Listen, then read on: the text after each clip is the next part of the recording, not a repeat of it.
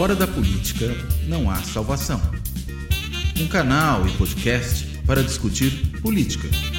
Produzido por mim, o cientista político Cláudio Couto.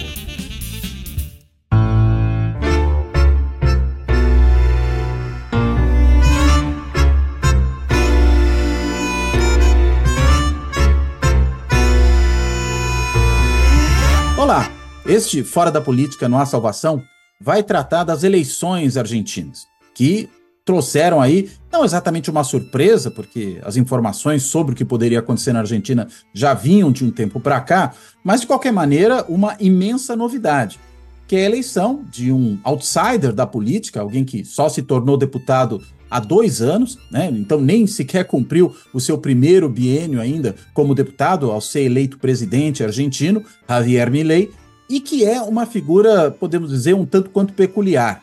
Né? Muitos dizem que seria o Bolsonaro argentino, mas acho que há particularidades, há diferenças entre Milley e Bolsonaro que vale a pena a gente pensar um pouco sobre elas, entender que diferenças são essas, claro, além das proximidades que os dois têm, porque estamos falando, em ambos os casos, de políticos, de lideranças de extrema direita, ainda que de tipos aparentemente diferentes de extrema direita. E Javier Milei vence num cenário em que a economia argentina vai muito mal, em que há uma imensa insatisfação popular com a situação econômica e o seu adversário nesse segundo turno era justamente o atual ministro da Economia. E de um governo que já vem acumulando fracassos aí do ponto de vista econômico há um bom tempo, o governo peronista. Então, eh, se Sérgio Massa é um, um, um ministro da Economia, o principal responsável por uma grande inflação, inflação que beira ali os 150% ao ano, mais de 10% ao mês, vem produzindo também uma situação de desemprego considerável, de informalidade, uma grande parcela da população empobrecida, abaixo da linha de pobreza, um cenário que não se via na Argentina há um bom tempo, mas que veio piorando nos últimos anos. Seria muito pouco provável que esse ministro da Economia tivesse ali grande força para vencer as eleições no segundo turno. Ainda que o fato do outro candidato, no caso Javier Milei, ser uma figura tão excêntrica, para dizer o mínimo, uma figura tão peculiar, poderia eventualmente levar as pessoas por cautela, por medo de um governo que poderia ser um governo anormal, votar num candidato que, com todos os problemas que tem, fosse um candidato normal. Mas isso não aconteceu. Houve a vitória de Milley, do outsider, do desafiante, do candidato extremista, por uma diferença de 11 pontos percentuais, o que é muita coisa, e aí isso mostra o tamanho da insatisfação que havia na Argentina né, nessas eleições, e que se expressou nelas, e agora a questão é saber como será que será o governo de Javier Milei. Né? Ele que tem minoria no Congresso, tanto na Câmara dos Deputados como no Senado argentino, né? tem um partido ainda que, embora tenha crescido, é muito pequeno, obteve o apoio aí da, do, do Juntos pela Mudança, que é uma frente de partidos liderada, sobretudo, pelo ex-presidente Macri, e que junta ali uma boa parte da direita, teve uma candidata no primeiro turno, que foi é, é, né, a candidata da direita, uma direita dura, mas que, enfim, não era de qualquer maneira uma candidata tão ao extrema quanto, quanto Javier Milei, mas o fato é que ambos, tanto Macri como Buric e os seus partidos e boa parte dos Juntos pela Mudança apoiou Milei no segundo turno. Não foi todo mundo. A União Cívica Radical, um dos grandes partidos tradicionais argentinos que já governou o país né, em mais de uma ocasião, é, o, a União Cívica Radical rachou. Uma parcela decidiu não apoiar Javier Milei, outra parcela sim. O fato é que o partido, no fim, ficou indefinido. E aí seria até interessante pensar o que os deputados ligados ao CR, União Cívica Radical, vão fazer pelo próximo período. Vão compor a base de Milei? Não irão compor? Como ele vai construir essa base com menos ministérios, já que está reduzindo e aí a negociação de ministérios se torna mais difícil? Enfim, tem um monte de questões que precisam ser entendidas, tanto com respeito à eleição, da onde veio o Milley, né, o comportamento de diferentes setores do eleitorado, como o eleitorado jovem, que votou massivamente em Milley nessa eleição. Enfim, tudo isso precisa ser entendido e, claro, quais são as perspectivas de um governo com essas características. Bem, para entender esse assunto, eu convidei uma colega, uma amiga, a Dolores Roca Rivarola, que é cientista política, professora da Universidade de Buenos Aires e que atua também como pesquisadora no Instituto Dino Germani, que é um instituto sediado na Faculdade de Ciências Sociais da Universidade de Buenos Aires e é o principal instituto de pesquisa na área de ciências sociais na Argentina e, claro, na Universidade de Buenos Aires em particular.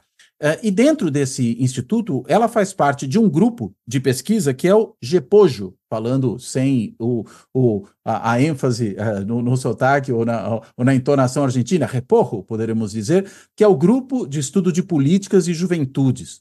O que dá, inclusive, aí é, a Dolores também um, um instrumento mais interessante para a gente pensar essa questão particular do voto jovem. Mas, enfim, há um monte de temas que precisam ser tratados.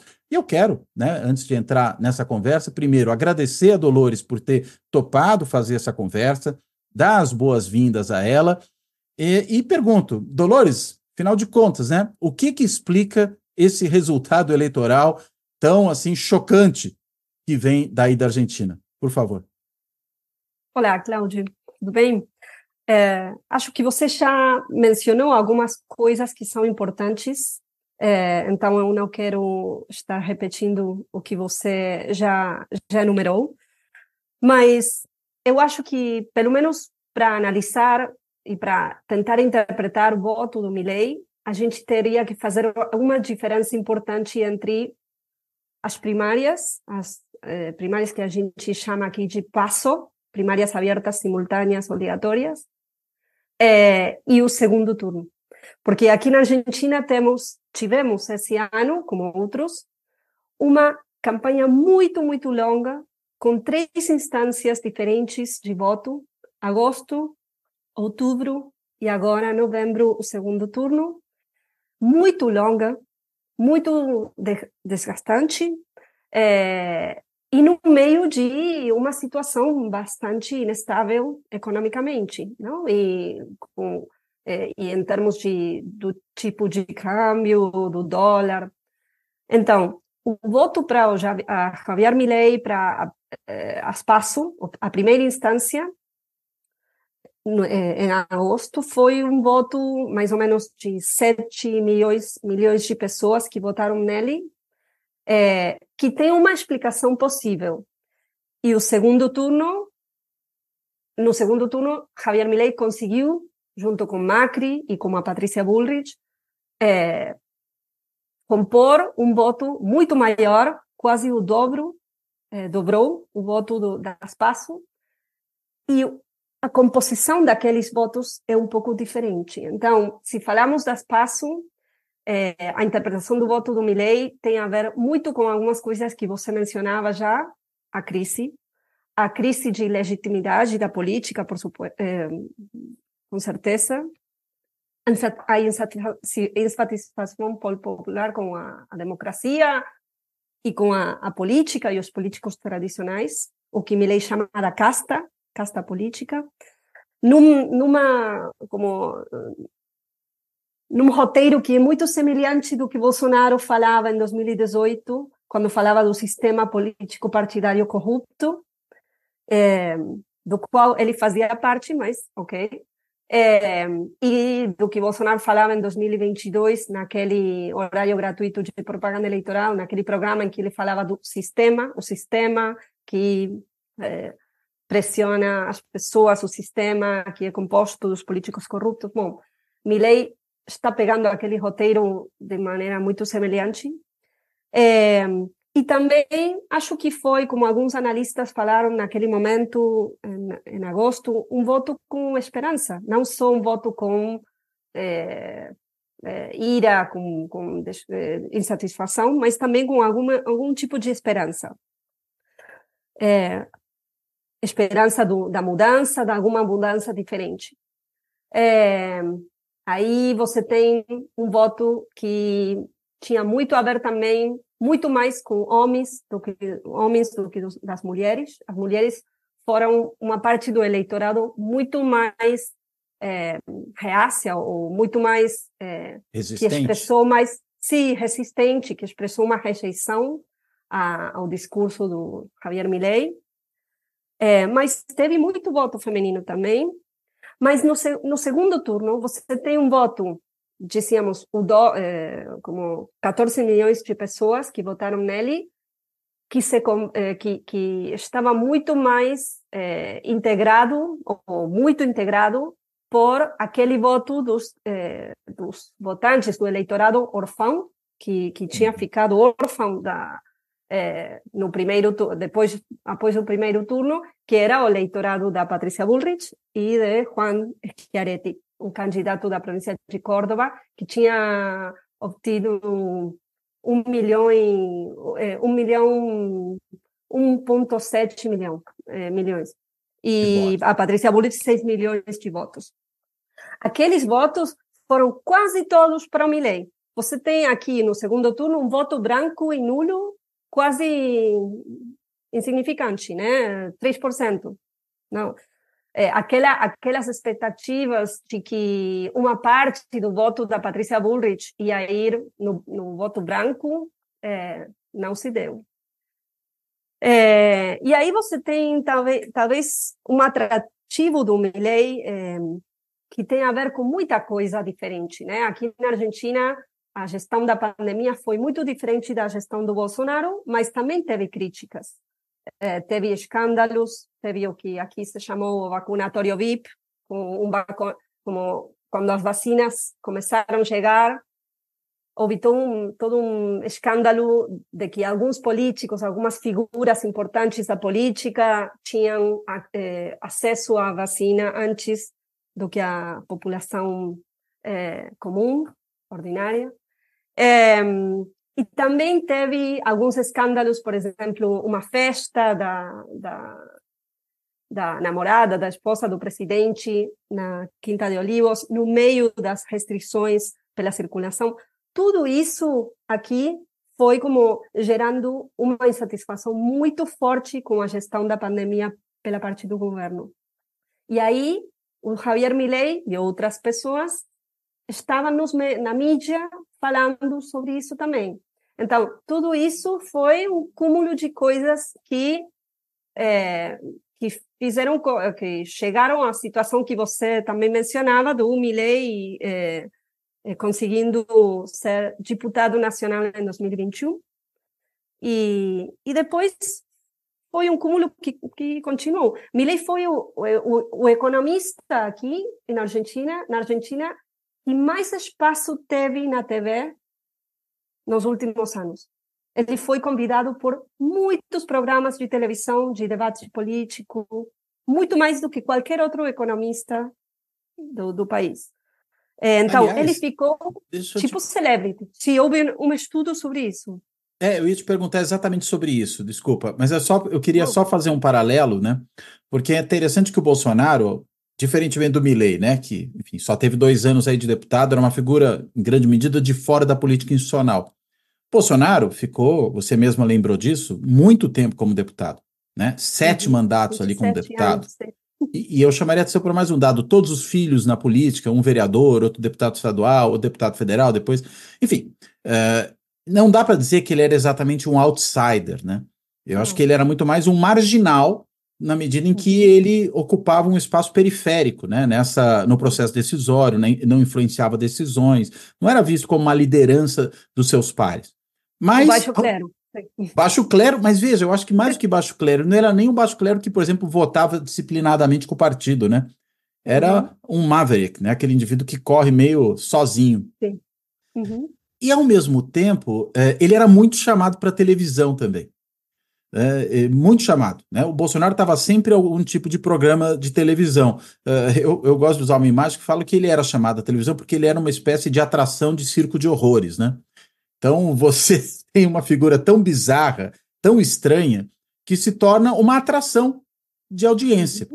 É, é algo assim também que ocorreu com o Milley na Argentina? Dá para comparar essa, essa situação? Eu acho que é exatamente assim. Na, na semana passada, ou na outra semana, não. É, antes do, do segundo turno, você tem um podcast também no Spotify sobre que foi criado pela revista Anfíbia, que foi um podcast sobre o Javier Milei, que se chama algo assim como Sem Controle. É, eu ouvi esse podcast, é muito bom, né? Ah, tá. Do El País também, né? é um pouco, sim, sim, sim, como... Claro, exatamente. E aí é, tinham é, pegado alguns, alguns testemunhos é, de pessoas da, da, mídia que falavam que quando eles convidavam o Javier Milei, a audiência explodia, né? No minuto em que ele começava a falar, eles mediam e sabiam que muitas pessoas estavam assistindo. Então, isso que você falou é exatamente assim. É, e na, em algum momento, naquele naquele longo tempo em que em que ele era convidado na TV e ele tinha aqueles surtos de violência verbal, ele decidiu que ia fazer uma carreira até a presidência. Ele anunciou isso? isso? Eu acho que ele decidiu. Naquele ah. momento ele decidiu. E esse ano foi anunciado a, a, oficialização das listas aqui, porque temos listas para as eleições. É, acho que foi sete meses antes do segundo turno. É, mas era, como você dizia tam, também, como uma sorte de, uma espécie de celebrity, de pessoa estranha, né? E para as passo, para as primárias, foi uma surpresa para todo mundo o resultado dele. Para o segundo turno não era tão, tanta surpresa já, mas para as passo foi uma total surpresa. As pessoas achavam que ele, e as pesquisas também, achavam que ele ia ter um resultado importante, significativo, mas não que ia ficar primeiro. E depois o primeiro turno foi como Massa logrou virar, conseguiu virar. Mas a principal candidata que tinha perdido, que não tinha, eh, que não tinha acesso ao segundo turno, manifestou que ia apoiar Milley e o apoio foi muito para ele. Muitas pessoas eh, que votaram no Milley no segundo turno, acho que não consideram que ele é o melhor candidato, que ia ser um bom presidente, eles só queriam tirar o kirchnerismo do poder, hum. do governo. Foi uma campanha muito mais centrada, muito mais centrada é, no antikirchnerismo, na mudança, como chama, como Macri fala, do que é, uma real, uma campanha realmente ultraliberal ou ultralibertária, ou que as pessoas que votaram nele achem verdadeiramente que o ultraliberalismo vai ser a solução para a Argentina. Por que Isso então a Burit não teve uma, um desempenho melhor, né? Porque, vamos dizer, ela seria um anticristinerismo, era uma, ela se apresentou né, como uma candidata de direita dura, né, com um discurso também muito duro, embora acho que não no extremismo que caracteriza o Milley. Uh, por quê? O, não, o Frente, uh, o Juntos pela Mudança, melhor dizendo, não, não virou uma alternativa? Na verdade, nas primárias, Juntos pela Mudança, Juntos pelo Cambio, tinha dois candidatos, Bullrich Sim. e Rodrigues Larreta. Rodrigues Larreta era uma, um dirigente que talvez parecia que poderia até ganhar contra Massa num segundo turno, se ele eh, chegasse lá. É, mas desde o início, o Macri foi como minando, você diz, minando a própria campanha do Juntos pela Mudança. Desse candidato especificamente? Rodrigues Larreta, com quem, com quem ele tem uma disputa muito longa já. Primeiro, apoiando a Patrícia Bullrich e criticando muito o Rodrigues Larreta, mas depois também, depois do primeiro turno, minando a campanha da Patrícia Bullrich. Hum. Falando desde o primeiro dia após o primeiro turno que as pessoas tinham votado por Milley porque elas queriam um câmbio e que o câmbio era o que ele que, também queria e com uma com uma um um caminho de como dizer coquetel de mistura não, de atração, como de falar bem do, do outro candidato e não falar da candidata própria. Sei. É, No Brasil a gente chama isso, aí tem um termo muito brasileiro, na realidade, de cristianização. Né, que é quando você abandona o seu candidato e apoia o candidato adversário. Né? Uh, isso vem de uma, de uma situação que foi o Cristiano Machado, que foi candidato presidencial lá atrás, em 1950, pelo PSD, Uh, e o Vargas também foi, naquele momento, pelo PTB, uhum. Partido Trabalhista Brasileiro, o antigo PTB, não essa excrescência que existia até recentemente no Brasil. Uh, e uh, os membros do PSD, em vez de apoiar o Cristiano Machado, apoiaram Vargas. E aí se dizia que houve a cristianização do candidato, né? Quando ele é abandonado. É, é disso que você está falando quando você fala aí do caso? parecido. Sim, sim, sim. É, ele que, aliás, eu chamei de Graziella, é Patrícia Burti, não sei de onde eu sim, tirei é o Graziella. é, sim, sim. O, eu acho que Macri, desde o início, tinha na sua cabeça a ideia de que algo assim como aconteceu finalmente acontecesse.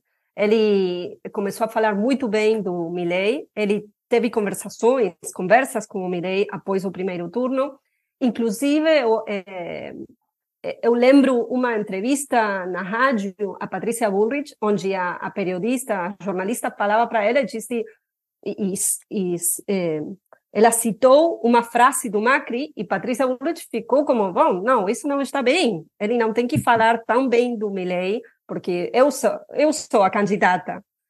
Ela não foi uma boa candidata é, para o primeiro turno, se foi, acho, uma boa candidata para a competência interna, a disputa interna dentro do Juntos pra, pela Mudança para Espaço, mas depois, quando ela era a candidata definida pelo, pelo Juntos pela Mudança, ela não foi uma boa candidata. Nos dois debates presidenciais, a sua performance foi muito criticada. Uhum. É, e ela ficou num lugar difícil, né? Porque o discurso da Bullrich era um discurso muito é, de eliminar, aniquilar, acabar para sempre, por sempre, com o kirchnerismo mas ela teve que ficar como esclarecendo cada vez que Milley falava, por exemplo, contra a educação pública, contra a saúde pública, ela tinha que ir pelo outro lado dizendo não, não, não, a gente vai proteger a educação pública, a gente vai proteger a saúde pública. Então ela ficou num lugar como de centro difícil, né? Porque ela era de direita, mas perdeu aquele lugar. Não sei se estou. Milley ocupou esse espaço. Porque Milley ocupava esse espaço muito. Com, com, com muita visualização daquele espaço. Era para ele. Ele pegou, ocupou esse espaço sem lugar para outro. Se era para ter um discurso destrutivo, o dele era muito mais convincente que o dela. Acho que é nessa linha, né? Pelo que, você, pelo que eu estou entendendo. Sim. Inclusive, é, ela, não, ela não conseguiu pegar ou atrair tudo, é, o, o, voto inteiro completo do outro candidato da, do frente dela, do Larreta. Hum. Ela não conseguiu pegar todo esse voto para ela no primeiro Onde foi esse voto? Você tem uma ideia? Porque uma o Larreta era mais de... moderado, né, que ela. Sim, era, era.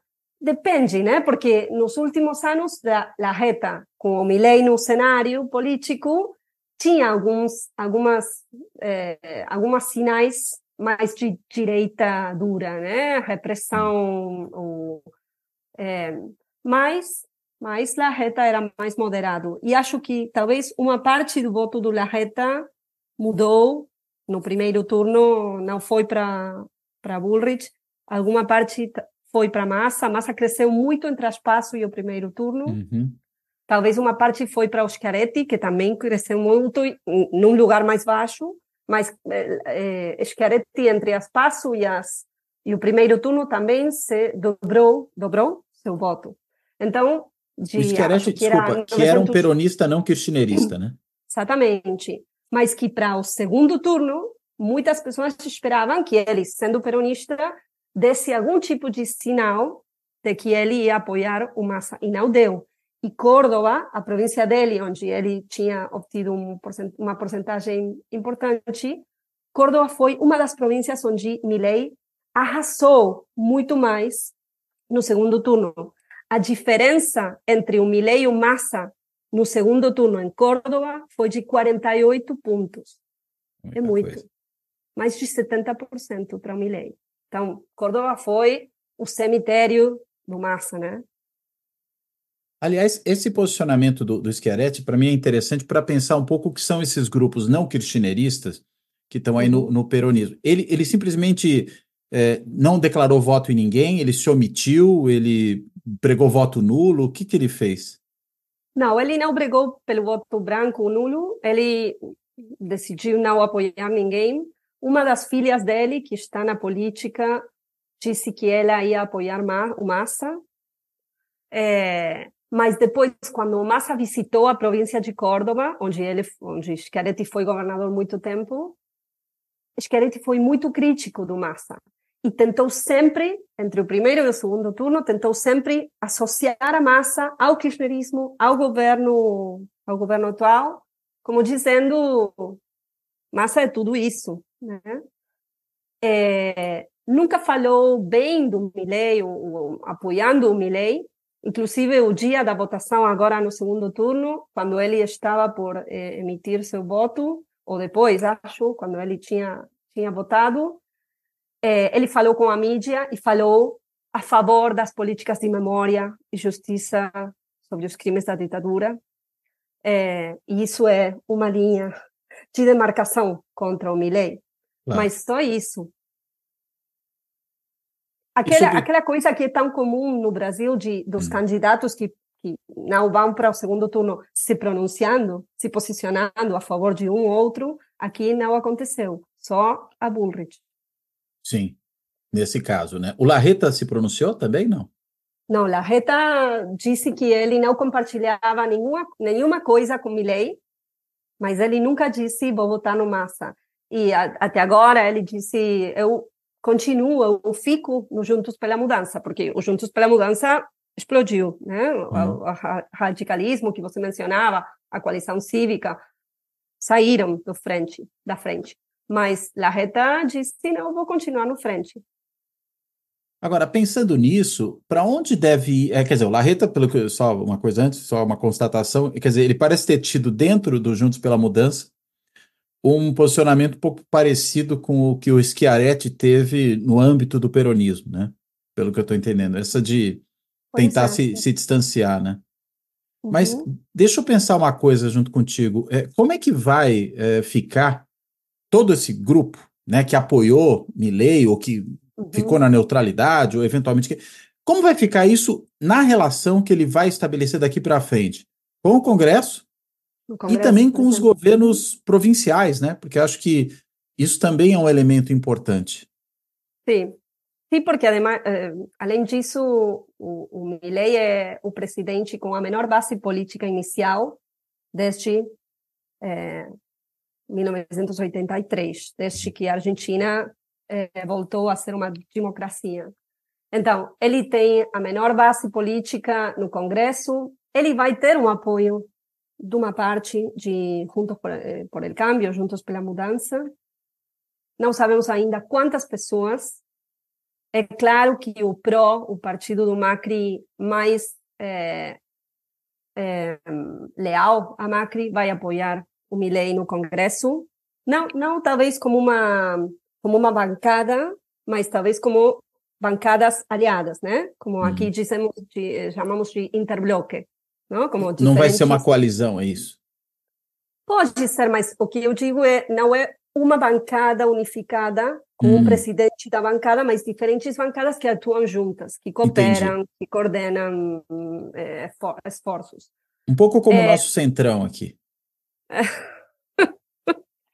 Sim, com a diferença em que acho que aqui vai ser, porque o Centrão é muito diverso ideologicamente, Sim, né? Exato. Aqui vai ser como um pouco mais. É, mais coeso. Um, sim, sim, eu acho que sim. É, o Milei aqui estava procurando, porque não lembrava exatamente, mas estou é, procurando por aqui. Mas o, o Milei tem menos do 10%, 15% da, da Câmara e do Senado. Uhum. Eh, acho que ele tem sete senadores e 38 deputados, só a base própria, né? E depois tem aqueles deputados do macrismo que podem chegar, tudo junto, pode chegar a somar algo assim como 80, um pouco mais, na Câmara de Deputados, que isso não é quórum, né? Então, não é suficiente para fazer muita coisa. É, e depois você tem alguns partidos pequenos provinciais que podem, talvez, ser aliados circunstanciais. É, o kirchnerismo claramente vai, ser con vai estar contra, mas talvez alguma parte do peronismo negociando, pode ser. É, é, é difícil agora ter certeza de quantas pessoas.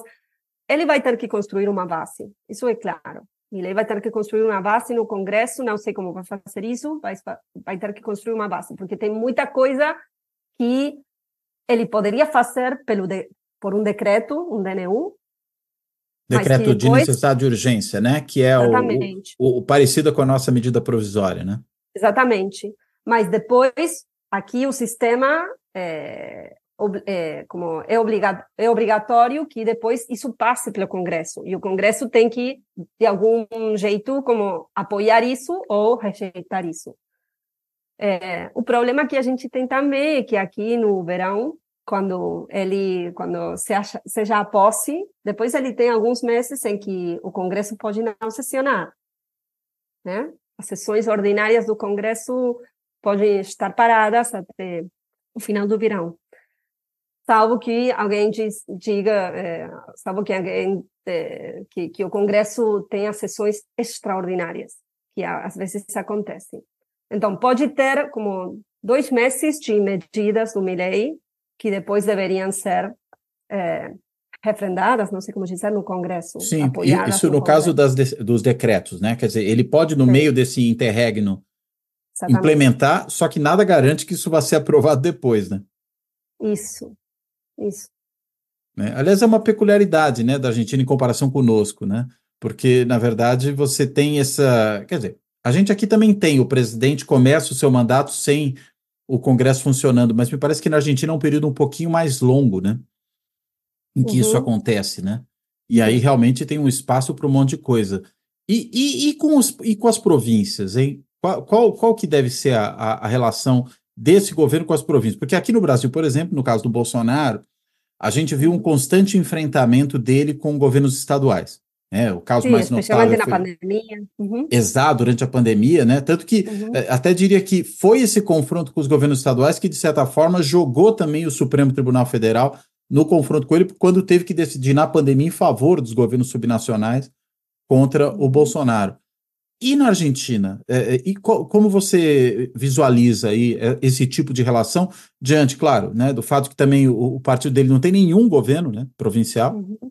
É, imagino que não tenha prefeitos também. Tem seis tem, prefeitos, tem, acho, sim, muito, muito poucos, muito né? Uhum. É, como é que deve ser essa relação? Bom, eu acho, eu acho que, em primeiro lugar, o Macri vai ter algum, o Macri ou pessoas eh, relacionadas com o Macri vão ter aí algum lugar de coordenação, de negociação com os governos provinciais. E tem outra coisa que não sei se é um pouco diferente aqui na Argentina do que no Brasil, que é que as províncias, ainda que é, tenha muita autonomia em algumas coisas, as províncias dependem muito em termos de, da coparticipação, é, do, do, reparto do, das verbas, do dinheiro. Então, muitas vezes são as províncias as que também acabam negociando alguma coisa com o governo central. Inclusive, por exemplo, num governo como foi o governo do Macri em 2015, 2019, em que muitas províncias não eram aliadas a ele, mas há, há barganhas lá. É, mas eu não sei como isso pode acontecer aqui, porque o estilo do Milley é diferente, o, é, você falava antes do, por exemplo, relacionado com isso, você falava do, do, da, da, questão dos ministérios, né? Você dizia, uhum. bom, é, se ele vai reduzir os ministérios à metade, quase à metade, como ele, como ele vai como conseguir, por exemplo, ampliar a sua base? Bom, aqui na Argentina, a questão da, do, do, das, dos ministros, das ministras, do gabinete, não é a mesma lógica, não tem a mesma lógica do que no Brasil. Uhum. Em, que, em que você, por exemplo, tinha, bom, algum partido aliado, bom, ministério para esse partido, não? vamos repartindo, distribuindo. Aqui é diferente. Que parece e com o parlamentarismo até nesse sentido, né? O que a gente tem no Brasil, os parlamentarismos multipartidários, né? Em que você divide as pastas pelos partidos da coalizão, né? Claro, aqui não é assim, nunca foi assim. Inclusive, teve, teve alguns governos em que os ministros foram é, pessoas, figuras é, com prestígio próprio, ou que vinham do entorno do presidente ou da presidenta. E aqui eu acho com Milei que está começando a, a, a, se ver alguma coisa semelhante, porque os primeiros ministros e ministras que ele foi anunciando, ministros que ele foi anunciando, não são pessoas de uma coalição em construção. São pessoas que ele conheceu na, na, na trajetória dele, no, na empresa do Ernakian, onde ele trabalhou, no caminho que ele fez pela mídia, naqueles programas que falávamos que foi que ele, que ele era convidado. É, alguns ministros têm muito a ver, eu acho, com essa relação difícil que ele pode chegar a ter com a justiça.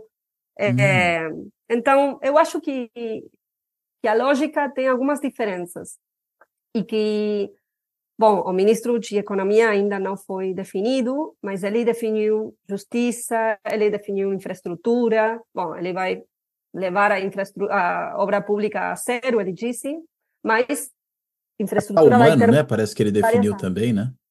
Como? Capital humano, né? Que Capital ele vai juntar humano, saúde, educação, uhum. tudo ali. Sim, saúde, educação, des, eh, desenvolvimento social, acho que vão ser parte daquele Ministério de Capital Humano. Uhum. Hum. Agora, por que, que você acha que ele pode ter problemas com a justiça? Eu queria entender isso, até para entender também o papel do judiciário, né? Perante um. Porque, de novo, só fazendo um paralelo com o Brasil, né? O, o enfrentamento do Bolsonaro com as cortes foi fundamental. Se a gente também pensa outras lideranças da extrema-direita, vai, Orbán na, na Hungria e a relação que teve com o judiciário, né? ou mesmo que não são de extrema-direita, mas lideranças autoritárias populistas, Chávez na Venezuela, ou seja, você sempre tem aí problemas na relação com as cortes, né? É, você falou de problemas por caso do Milley. No que, que você está pensando? Sim, eu não pensava, por exemplo, em, em, em, uma questão de cargos contra ele por corrupção. Isso pode acontecer também, mas há algumas medidas que ele vem eh, que, que o, o programa do governo tem lá como eh, que está muito claro, muito explícito no programa de governo, que eu acho que não vão ser tão tão fáceis de, eh, de desenvolver. E algumas dessas medidas podem derivar num problema com a justiça.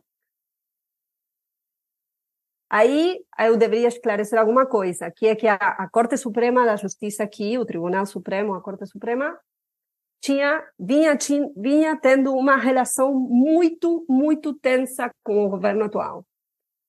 Que o governo atual, inclusive, tinha iniciado um processo de juízo político à corte. Então, e dois, dois membros daquela corte são pessoas relacionadas com Maurício Macri. Então, isso aí pode ser uma relação muito menos tensa do que o governo atual. Mas algumas medidas que ele quer, o que ele tem pensado, ou tem anunciado, são difíceis. Por exemplo, o, fechar o Banco Central. Isso não é tão fácil de fazer. E algum membro da corte, eu, eu lembro que tinha falado alguma coisa disso alguns meses atrás, como, bom, peraí, isso você não pode fazer, não, vão fechar o Banco Central. Então, eu acho que pode ter no seu caminho algumas alguns obstáculos da justiça. E também aqui na Argentina tem uma coisa que é que, eu acho que no Brasil também, que você pode ter é, um juiz é, não da Corte Suprema, mas embaixo, uhum. que aplique como que que, que, que vai e diz que vai e diz não, peraí, você não pode fazer isso. Então você entra como num processo entre um juiz comum embaixo da corte e o governo como tentando é, obstaculizar ou tentando deter um processo de uma medida do governo. Você pode ter isso também. Eu não sou advogada, mas tem algumas, então, mas tem algumas coisas que podem ser como momentos de tensão com a justiça. Interessante. Agora, dando um passo atrás, né? A gente falou da eleição do Milley, falou da, da questão aí da, de como ele obteve votos, de candidatos do primeiro turno, a relação. Só que faltou falar num ponto que eu até mencionei no começo e que tem chamado muito a atenção, que é essa história do voto jovem no uhum. Milley. Né? É o que? É o rockstar, é o, aquele que, enfim, onde pega. Né? No Brasil, de novo comparando com o Bolsonaro, é interessante que ele era chamado pelos seus apoiadores, inclusive os jovens, mas acho que não só, do mito. Né? Porque talvez tivesse um comportamento disruptivo, né? E ao ter esse comportamento disruptivo, vamos dizer, nossa, esse cara arrebenta. Né? É, algo assim. o, o que, que há aí de, de, de, de tão atrativo no Milley para esse público jovem? Sim. É... Bom, aí tem duas coisas diferentes, acho. Uma, uma coisa é, por exemplo, o, o seguidor intenso do Milley dentro dos jovens, porque aí tem também alguns estudos sobre isso, por exemplo, Melina Vázquez, do, do grupo em que eu trabalho também, vem estudando isso, a militância dos jovens e das jovens dentro do, da Liberdade Avança, que é o, o a Liberdade Avança, que é o partido do Milley, e, a, e aí você tem como muita como uma confluência de pessoas que vêm, em alguns casos, por exemplo, da militância contra a legalização do aborto, que uhum. foi legalizado em 2020 na Argentina, mas teve dois processos muito importantes de discussão pública em 2018 e 2020. E aí teve como um movimento importante, que foi aqui chamado os Pañuelos Celestes, que foi um movimento contra o direito ao, ao, ao, aborto. É, e tem uma militância aí, um ativismo juvenil, que, ou de jovens, que pela primeira vez considerou que era aceitável o que o que tinha chegado a um lugar que era a liberdade avança, os libertários, diferentes frentes que, que confluíram aí, que tinham chegado a um lugar onde era aceitável falar eu sou de direita. Hum. E isso acho que tem muito a ver com o que aconteceu no Brasil. Porque Sim. eu acho que Bolsonaro, faço esse parêntese, depois continuo. Bolsonaro, eu acho foi o primeiro candidato desde a de, eh, recuperação da democracia no Brasil, desde 85, que foi tão explícito, reivindicando ou, ou defendendo o seu caráter como candidato de direita. Isso, isso se traslada à população também.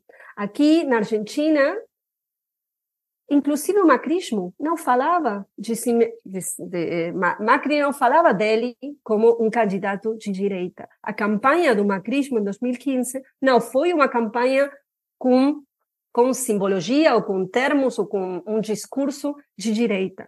Um discurso pela mudança, você não vai perder nenhum direito, é, alegria, foi isso. Mas a campanha do Bolsonaro em 2018 foi uma campanha de direita, anticomunismo, né?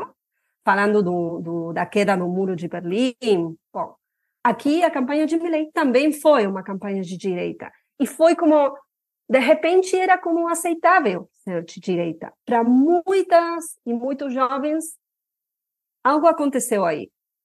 Mas depois você tem um voto que não é um seguidor intenso, como convencido, que é um voto contra, né? Também contra a política tal como estava, o status quo, a, a classe política argentina, que vinha fazendo tudo para que algo assim acontecesse também, né? O, as próprias brigas dentro do governo entre 2019 e, agora foram brigas terríveis e que toda a população escutava, né? Entre a preside eh, o presidente, a vice-presidenta. Bom, então eu acho que muitas pessoas que, por exemplo, é, é, eu lembro de um estudo que foi feito no ano passado, 2022, por eh, Gabriel Bomaro, Gabriel Kessler e Gonçalo Asusa, onde eles faziam pesquisas com jovens, né? E eles falavam de jovens rebeldes punitivos. Né?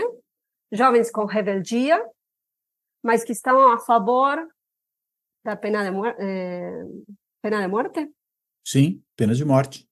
Pena de morte, a favor de se armar das armas, que estavam contra os políticos, a classe política.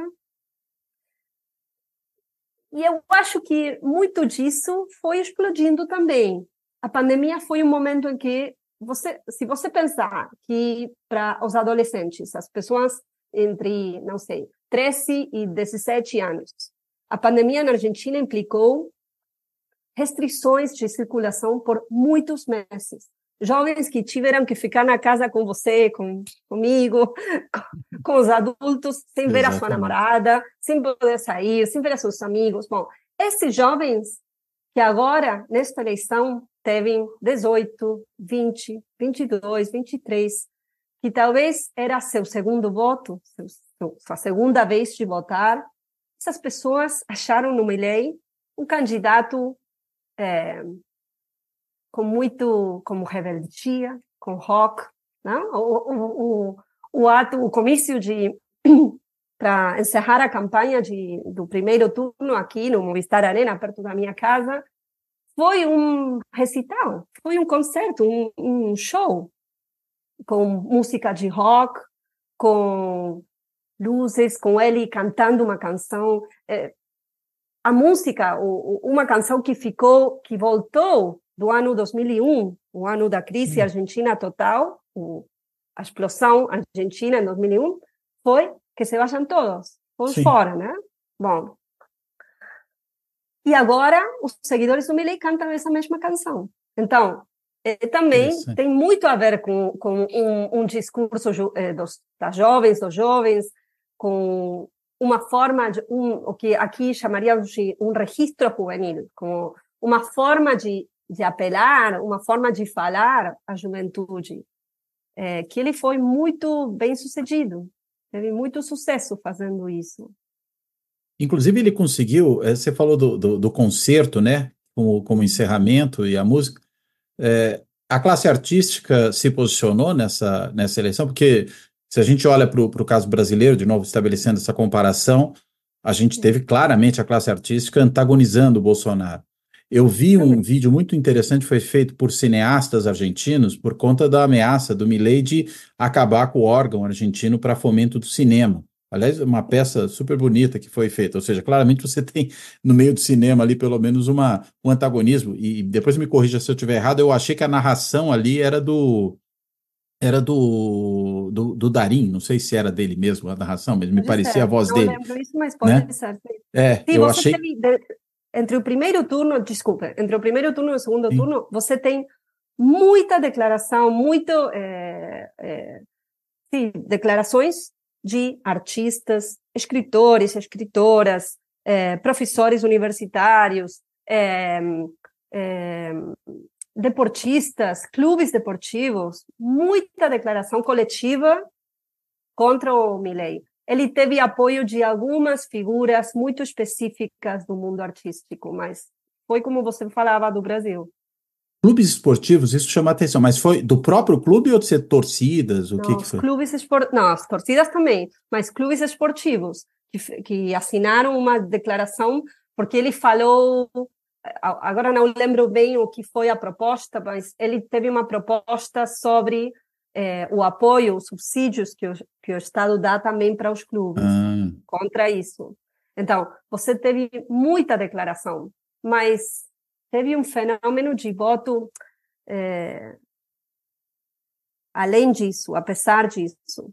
E eu acho que muito se falou aqui do voto, bom, eu diria envergonhado, mas um voto com é, Inés Capdevila, uma, uma editora do, da, de La Nación, um periódico La Nación, falava de voto com culpa, né? Voto, muitas pessoas foram votando foram votar no, no, segundo turno com culpa. Como é possível que eu vote naquele candidato?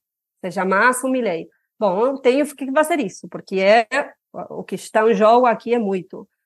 É, e ela falava então de voto emprestado, né? Como tem muito voto emprestado, um voto que vai fazer impossível que haja algum tipo de lua de mel. Vai ser um voto que muito rapidamente, rapidamente as pessoas vão tirar o apoio, se não veem que e não sei, porque o Milley ontem, hoje, nesta semana, falou de é, seis meses muito duros e de uma inflação que vão, não vai cair muito os dois primeiros anos. Então. Quer dizer, fica... ele está procurando não criar altas expectativas nesse começo de governo, né? Mas há altas expectativas de hum. muitas pessoas que estão numa situação muito difícil na Argentina. É, isso também explica, isso explica muito. Tem pessoas que têm trabalho, mas o salário não alcança. Tem muita pessoa que tem trabalho, mas é um trabalho informal, né? fora da, da legalidade. Então, elas não têm direito a nada. É, é, décimo terceiro salário, é, férias, nada. É, é, direitos previsionais, né? aportes.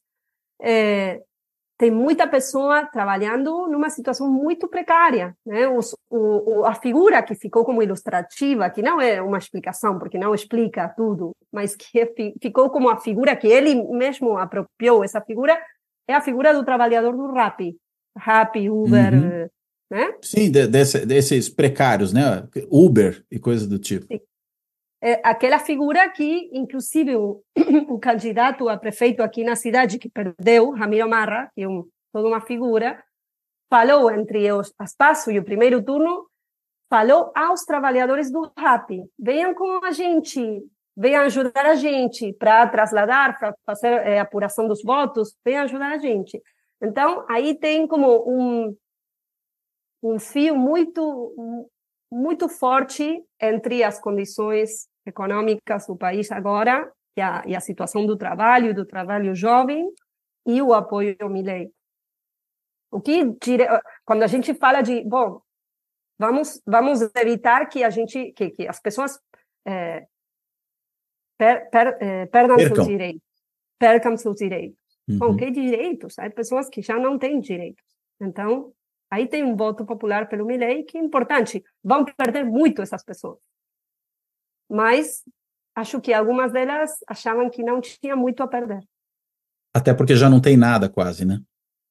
Pouco, é interessante, pouco, não, não, sei se você falou essa coisa do, do, do, do entregador do rap, né? É, existe um discurso nessa direita radical, né? Que é um pouco do empreendedorismo e que esses todos seriam é. empreendedores, é. né, contra a ideia de que haveria, na realidade, uma precarização do trabalho é. nesse caso. É, é, pelo que eu estou entendendo, é por aí que te dá atração, né? Ah, você que é o entregador do RAP, você é um empreendedor, vem conosco, venha conosco. É, é isso, né? É isso, é isso. E Macri já tinha algo desse discurso do empreendedorismo, mas Milley pegou muito mais forte. E o que Milley fez foi dizer, bom, você tem esse empreendedor, e o que trava, o que é um prejuízo para esse para esse empreendedor é o Estado. Cada vez que Milley fala do Estado, os qualificativos que ele coloca são terríveis, inclusive com metáforas de abuso, né? Ele falou do Estado como um pedófilo, pedófilo, diz? Sim. Um pedófilo numa creche com os meninos e as meninas com vaselina, preparados para que o pedófilo... Isso que eu estou falando, que eu digo, bom, seria, estaria bem falar para mim isso aqui na, na, no podcast. Bom, foi o que ele falou na televisão, né? É, cada vez que o Milley fala do Estado, é muito. Bom, desde um lugar, inclusive, muito mais contra o Estado do que o macrismo falou todo esse tempo. Né?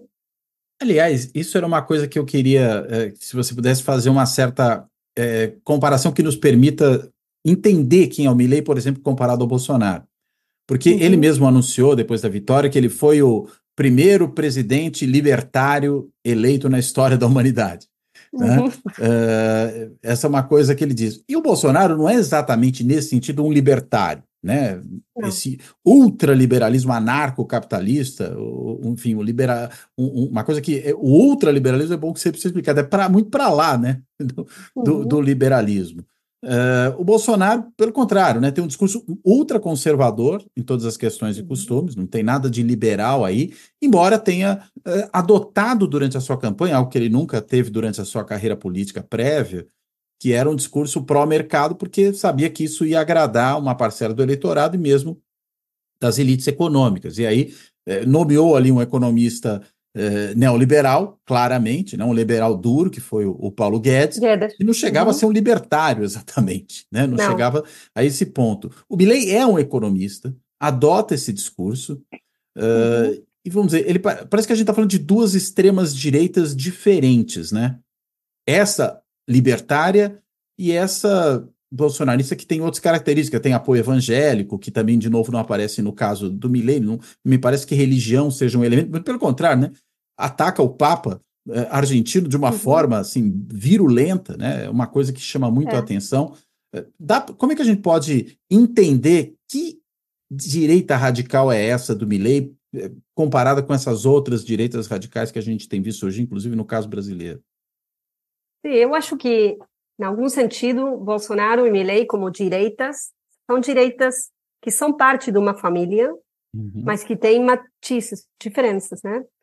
Você falava do, do, dos neopentecostais, dos evangélicos lá e, e, aqui na Argentina. Aqui na Argentina teve uma declaração também, quando falamos das declarações, das cúpulas do evangelismo argentino contra o, o Milei.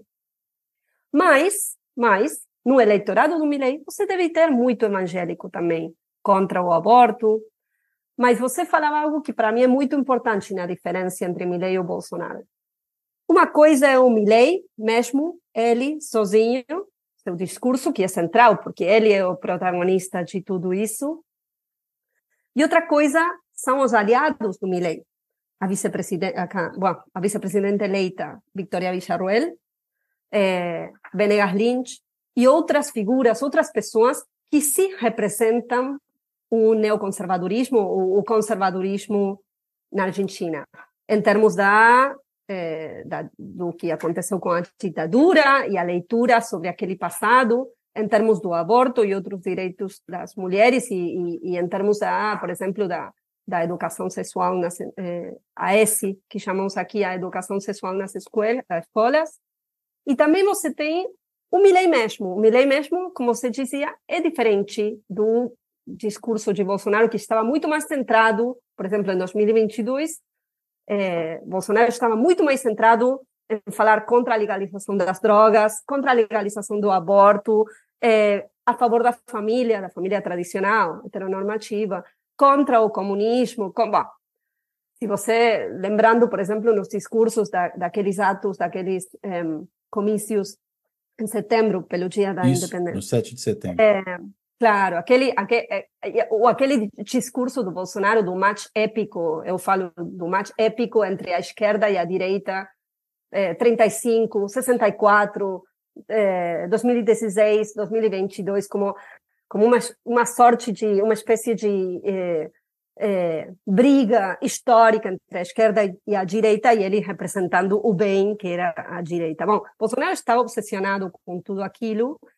e Milley é anticomunista, fala do anticomunismo, fala do, dos socialistas como excremento humano, não?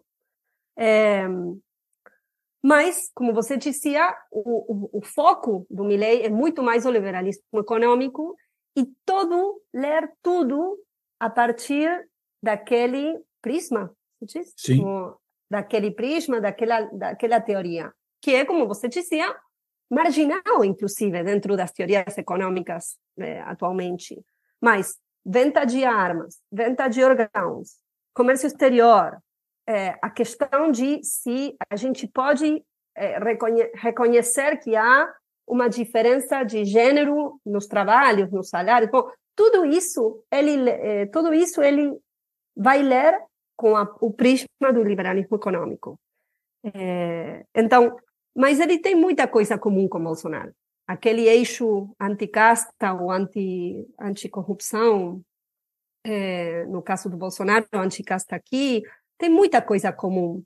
É, a questão da ditadura é, é, é, é parte importante, é, era um foco para Bolsonaro no governo, quando ele foi governo, é, diferentes declarações, medidas, mas no caso do Milley, não através dele tanto, com exceção do debate em que ele mencionou alguma coisa da, da, da ditadura, mas a questão da ditadura ele delega para a vice-presidenta. Uhum. E a vice-presidenta é uma figura muito, muito perigosa e muito importante em termos de uma sorte de uma espécie de revanchismo é, daqueles setores que ficaram muito calados entre 2003 e agora sobre os os, as condenas, a política de memória, de justiça. Isso é, é ela mesma é filha, né, de medo. militares que participaram é. do regime, né? Ela é filha de um militar que participou na Guerra de Malvinas e que também teve a ver, mas ela ela foi durante muitos anos. Há uma tese muito boa de Analia Goldenthal que analisa muito aquelas organizações, aquele mundo, aquele eh, mundo, movimentos que criticavam a política de memória desde 2003 e que tentavam como eh, eh, questionar, criticar as condenas. E aí Victoria Villarreal teve muito um rol muito importante. É, e ela tem uma organização, CELTIV, que é o Centro de Estudos é, Legais sobre o Terrorismo e as Vítimas do Terrorismo, que eu acho que como uma, uma, uma espécie de cavalo de Troia.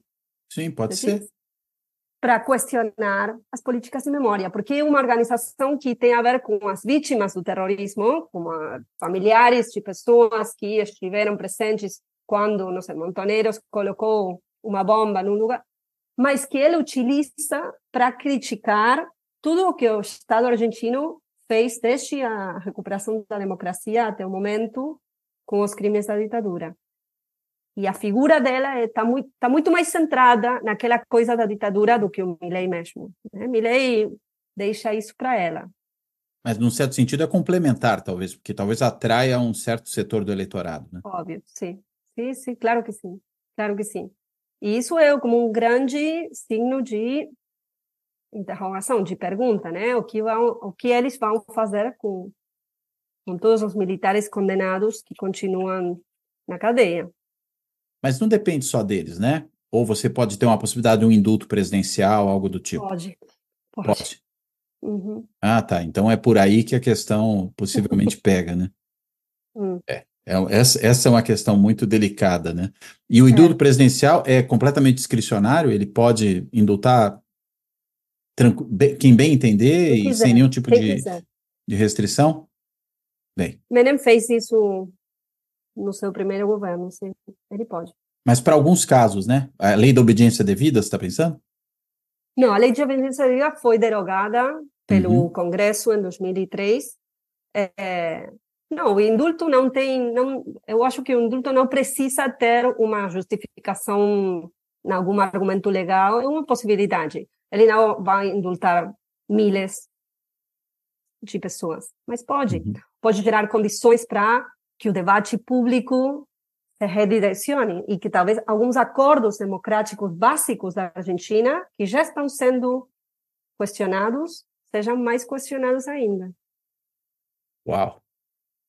Agora, olha, pensando a partir daí, e para a gente já ir caminhando aí para o fechamento, é, uhum. é, como fica o cenário político argentino do ponto de vista dessas divisões entre os diversos grupos partidários daqui para frente?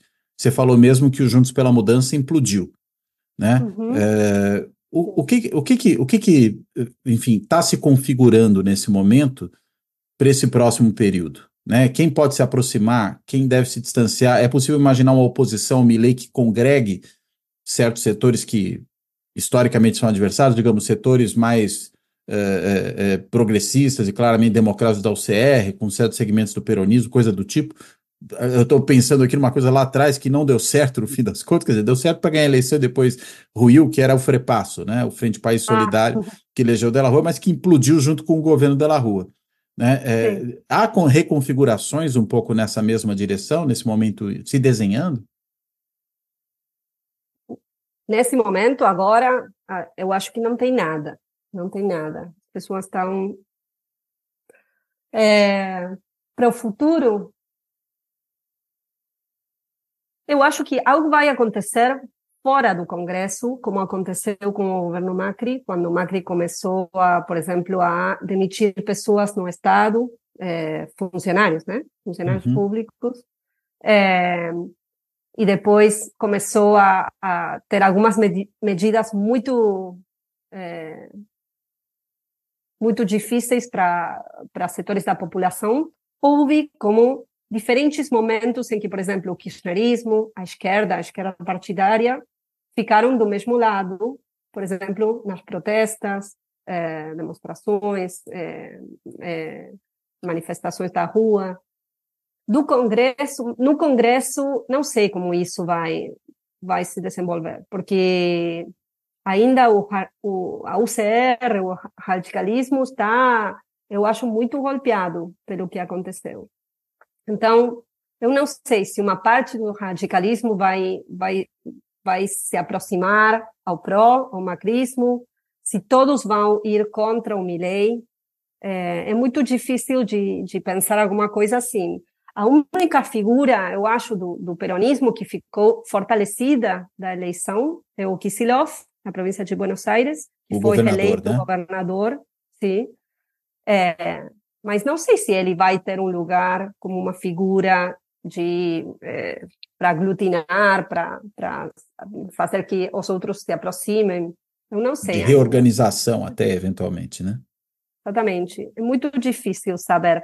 Eu acho que vai, vai haver, vai ter muita reação, muita reação é, as primeiras medidas mais, é, não sei como dizer, violentas, não, mais difíceis do governo. Vai ter muita reação. Isso vai acontecer. Mas não sei se isso vai, vai ser, o, o Congresso vai ter um rol aí, um, um papel muito importante, ou vai, vai ser muito mais fora, fora das instituições, instituições, desculpe. Tudo bem. Nossa, que ótima conversa, Dolores. O cenário não é ótimo, mas a conversa foi ótima. o cenário Sim, é preocupante. Muito obrigada momento. pelo convite. Imagina, eu quero te devolver a palavra agora para, se ainda tiver algum ponto que você acha que a gente não tocou, que você acha importante trazer, você possa fazer, e para fazer aí a sua, as suas considerações finais, a sua amarração final, por favor. Não, talvez eu, pensava, por exemplo, nos, nos, nas celebrações após a vitória do Milley, algumas crônicas eh, jornalísticas que falavam de pessoas dizendo eu espero que ele não fique, não, não, não acabe sendo 100% um político, né? Eu acho que aquela frase é muito ilustrativa das expectativas de uma grande parte do eleitorado, que ele é diferente, né? Que ele é um outsider, que ele e o que resta ver daqui a pouco é o que ele vai fazer com aquela imagem que construiu dele mesmo, se vai é, se, se, transformar, mudar a um político mais tradicional ou não. E isso acho que vai ter muito a ver com o que aconteça com aqueles, aquele eleitorado dele novo e, e frágil, né? Muito bom. Aliás, para ver se ele não se associa à casta, né? se ele não passa a integrar a casta. Que, aliás, é, só uma última coisa que me, me, me lembrei aqui agora, né? É, você falou de coisas que ele toma de empréstimo de outros líderes populistas, né, da extrema-direita. Agora, o termo casta, quem uhum. passou a utilizar isso foram os indignados na Espanha e depois, claro, né, que deságua no Podemos. É interessante que ele puxa, e que é um movimento de esquerda. Né? É dali que ele usa né, o termo casta, pelo menos imagino, porque falaram antes dele. Né? Então, é curioso como se toma de empréstimo de tudo quanto é lado, né? Bom, um, uma boa referência que todo mundo está mencionando agora, mas eu, eu, eu, gostei muito daquela referência tempo atrás e vou continuar eh, mencionando essa referência é o livro do Paulo Stefanoni, A Rebeldia voltou, se voltou de direita. E é isso, né? Como a direita eh, conseguiu ocupar aquele lugar de rebeldia que a esquerda, em muitos casos, tenha deixado e começou a, a ficar num lugar de defesa, de defesa de direitos conquistados, né? Então agora é a direita aqui se apresenta como politicamente incorreta, como a rebelde, né? Exato. É interessante, é trágico, mas é interessante também. Sim, é isso mesmo. Bem, Dolores, obrigado pelo papo, obrigado pela conversa, pela sua disponibilidade. Eu quero, enfim, aqui, além de agradecer a Dolores, me despedir dela, quero, como sempre faço no encerramento aqui dos episódios, agradecer a todas e a todos que têm acompanhado o Fora da Política na Salvação, seja no canal do YouTube, seja no podcast, que está disponível em mais de 20 plataformas, sendo que no Spotify o podcast vem com vídeo, então dá para quem quiser dar uma olhadinha enquanto escuta também fazer isso. E quero, claro, agradecer a todas e a todos que têm também contribuído para o projeto do canal com algum tipo de, de aporte, né? Seja por meio no YouTube do botãozinho do Valeu Demais, que permite ali um, uma contribuição instantânea, seja por meio do Clube dos Canais do YouTube, se inscrevendo no canal e se tornando membro do Fora da Política na Salvação, de forma análoga, fazendo uma assinatura simbólica no site de financiamento coletivo benfeitoria.com, e aí é só digitar no, no browser, né, no navegador benfeitoria.com barra apoio Fora da Política no Salvação, ou ainda até quem tem feito Pix para o canal, e aí o, o, a chave Pix do canal é contato arroba fora da política não há salvação.info, que evidentemente é também o e-mail de contato, contato arroba fora da política não há salvação.info. Então, dito tudo isso, eu fecho por aqui, agradeço de novo a Dolores né, por essa ótima conversa e me despeço dela e de todo mundo. Até a próxima.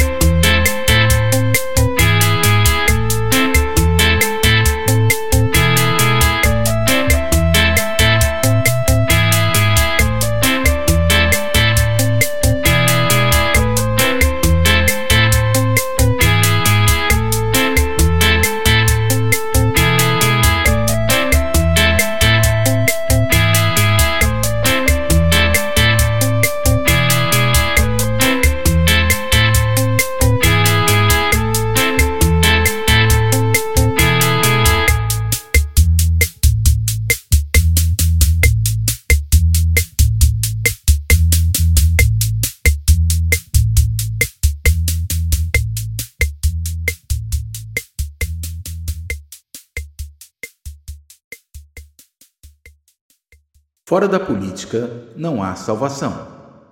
Um canal e podcast para discutir política.